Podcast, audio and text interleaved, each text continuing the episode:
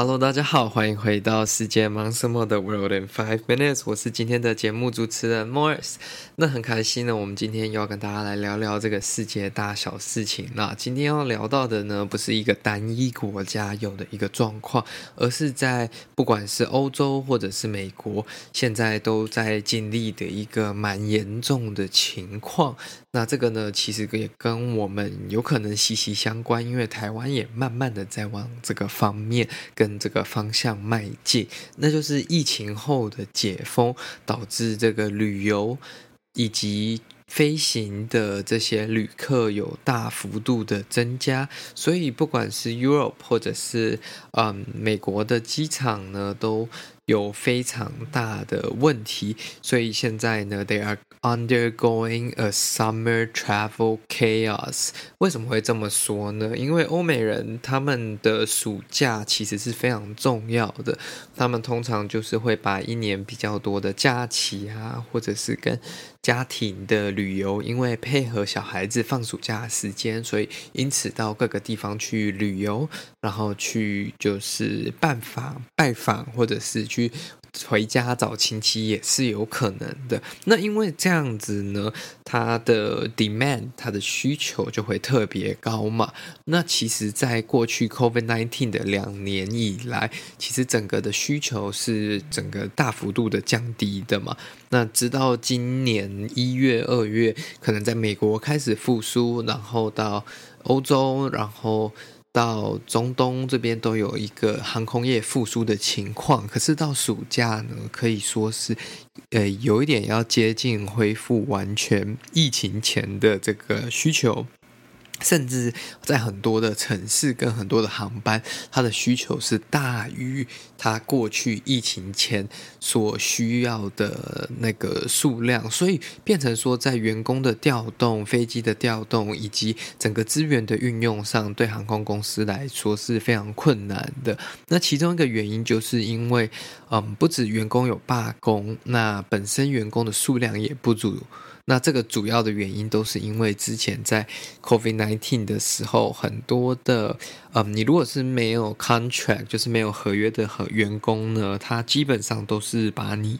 那至于是这个空服员或者是组员还是这个机长呢？他可能没有把他 fire 掉，但他可能是把你放在无薪假的这种状态下面，导致说很多的机长跟空服组员现在就认为说，那你之前叫我们没有薪水的时候，呃，怎么生活？那你之前没有生意的时候就叫我们一起就是呃相忍为。公司，但是现在呢，你要我们飞这么多航班，要加班，要这么多的这个这么辛苦的工作的时候，你却也没有多给我们一好一点的工作环境，那薪水也没有因为这个整个物价以及嗯。工作程序的复杂度、航班的增加而去做调整，所以这个就导致很多机组员其实第一个不愿意飞，那或者是也有人转职的也蛮多的，这也是其他的。那基本上他们是希望航空公司可以给出更多的、更好的薪水了。那包括挪威航空啊，呃，以及这个英国航空都有。这个薪水的提升啊，都有答应员工薪水的提升。那甚至是在这个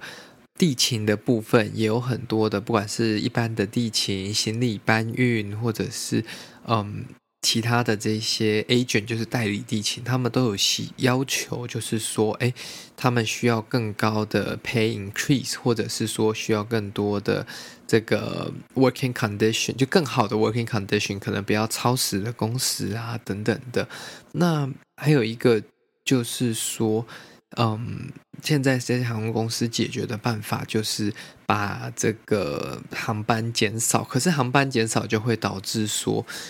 旅客原本就已经那么多了，他们就会整个行程大乱，然后旅客就卡在机场，也没有办法飞去自己需要去的地方。那这个对航空公司跟对旅客来说都是一个很大的问题，两边都是输家了。那所以航空公司跟这个地勤以及这个像各个机场当局跟政府呢，其实都有在努力把。之前的员工找回来，然后去请更多的新的员工。那主要就是说，因为你如果要请新的员工，很多员工要做相关的训练，可能要 take months，就是要 take 很多呃个月来做这个员工训练。那另一点呢，还有就是，嗯，你在机场工作，很多需要这个 security clearance，就是安全层级，或者是说安全检查、背景检查。那这个东西也不是一天两天、一个礼拜就完成的，所以它都是需要时间的。那所以很多的欧洲机场目前就很缺，包括 security officer 就是安检的，然后这个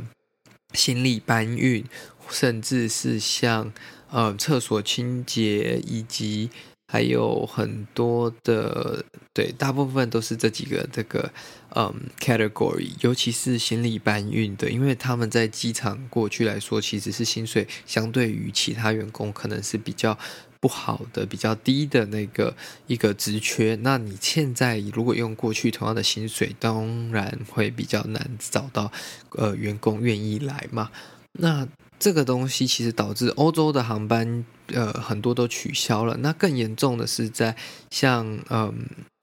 上礼拜在美国遇到了这个三天连假嘛，那旅游的人次马上大幅度的增加，但航空公司尤其是本土的那几间航空，呃，United 啊，然后还有像 American，然后 Delta，其实他们员工都是有一个非常大的缺少缺口，那就导致他们砍了几乎，嗯，很几乎超过。有一天有超过五成的航班哦，那还有加上遇到天候问题，所以飞机调度不利，导致整个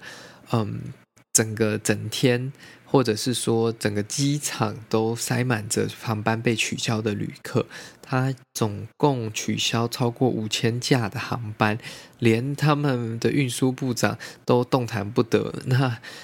他们就喊出说，如果航空公司再有任意取消的行为，将寄出手段开发。可是，我觉得这也不是航空公司愿意的，因为其实现在不像过去疫情取消是因为飞了赔钱，现在是因为他就是组员不够，他没有办法飞嘛。那更夸张的是，很多人因为嗯天候的因素，所以他们坐在飞机上等了可能四五个小时，然后最后因为组员已经超时工作，也没有新的组员可以来接了，所以就把所有人带回航下，大家下飞机，然后跟你说航班取消了，come back tomorrow。那这就是非常大的一个损失，那对大家的行程都有蛮大的影响嘛。那甚至过去在美国转机其实是非常就是容易也非常频繁的一件事情。但现在来说，那他们都说，如果你有任何的转机航班，有九成的几率你有可能会没办法搭上你转机的航班，因为第一个你的第一个航班有可能就会 delay 了，第二个你的第二个航班有可能不飞，或者是因为你的 delay 了，然后它就飞走了，这是非常。大的一个问题了。那他们航空公司像美国航空的这个 CEO Scott Kirby 是说，嗯，他们需要建立一个有弹性的需求来应对这些需求增长以及减少，但航空公司无法单独做到这点，他们需要政府的帮忙。但是我觉得这个这样的要求跟这样的想法其实有一点奇怪，因为，嗯，这好像有点就是说要把这个员工。当做一个可有可无，随时可以丢掉，随时又可以抓回来，我觉得是不太正确的了。那西南航空呢，也取消了至少两万架次。那达美航空在未来的两个月也已经取消超过一百架的航班。那你觉得航班这么多取消，一定代表这个需求一定更难满足吗？价格就已经先飙上去了。那因为现在油价飙升，所以这个票价其实也是继续飙升的。机票的价格基本上